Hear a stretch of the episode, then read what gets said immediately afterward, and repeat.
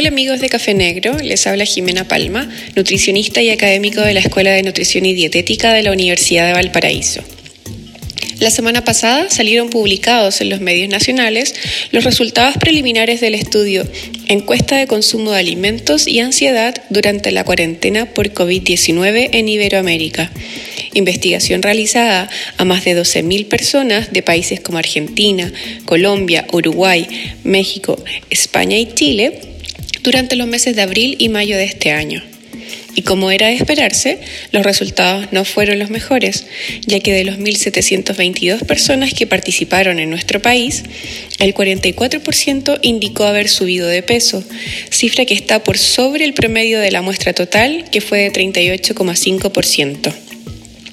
Esto sería explicado principalmente por los cambios en la dieta reportados por el 50% de los encuestados, dentro de los que se encuentran un aumento en el tamaño de las porciones, una mayor frecuencia en los tiempos de comida y un incremento en el consumo de frituras, pastelería casera y chocolates producto de la ansiedad que genera el confinamiento y las cuarentenas.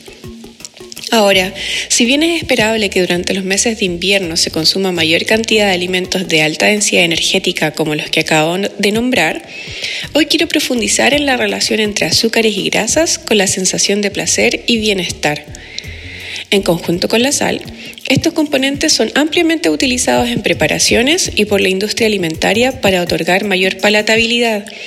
Eso es, acentuar los sabores a los alimentos haciéndolos más ricos además de mejorar características organolépticas como la humedad, la crocancia, el aroma y la suavidad, entre otros.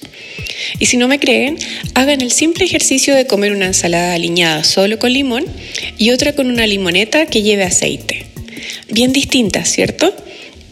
El problema es que la evidencia ha sido consistente en demostrar que estos alimentos más palatables, cuando se consumen en exceso, pueden generar cambios negativos a nivel cerebral en las zonas donde se regula el apetito y la saciedad, además de poder alterar la secreción de dopamina, produciendo desórdenes emocionales tales como ansiedad y depresión. Entonces, lo que comemos por ansiedad nos termina generando más ansiedad además de la serie de otros efectos adversos sobre la salud asociados al exceso de peso. Y ahora la pregunta del millón. ¿Cómo lo hacemos entonces para disminuir la ansiedad y el deseo de comer? Evidentemente, lo primero es evitar el consumo excesivo de alimentos ricos en azúcares y grasas, especialmente cuando son ultraprocesados. También debemos controlar el consumo de alcohol y cafeína que actúan como estimulantes. Y podemos introducir alimentos ricos en magnesio, zinc y hierro que contribuyen a regular el sueño, disminuir el estrés y favorecer nuestros estados de ánimo. Entre estos alimentos encontramos a los frutos secos, las legumbres, el plátano, la palta, algunas semillas y carnes. También podemos aumentar el consumo de omega 3, especialmente EPA y DHA, que encontramos en pescados y algunos mariscos, ya que forman parte de la membrana celular de la neurona, favoreciendo la plasticidad neuronal.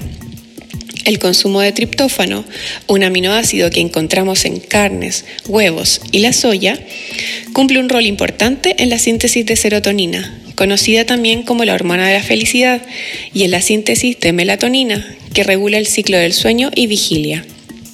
Y finalmente, debemos incorporar alimentos ricos en vitaminas del complejo B, C, D y E, como frutas, verduras, aceites vegetales, lácteos, entre otros, ya que todas participan en distintos procesos a nivel del sistema nervioso central, como síntesis de neurotransmisores, reducción del estrés y conexión neuronal, por mencionar algunos. Como se habrán dado cuenta, una alimentación variada y suficiente nos puede ayudar a llevar de mejor manera esta cuarentena y de paso mejorar nuestra salud. Un fuerte abrazo.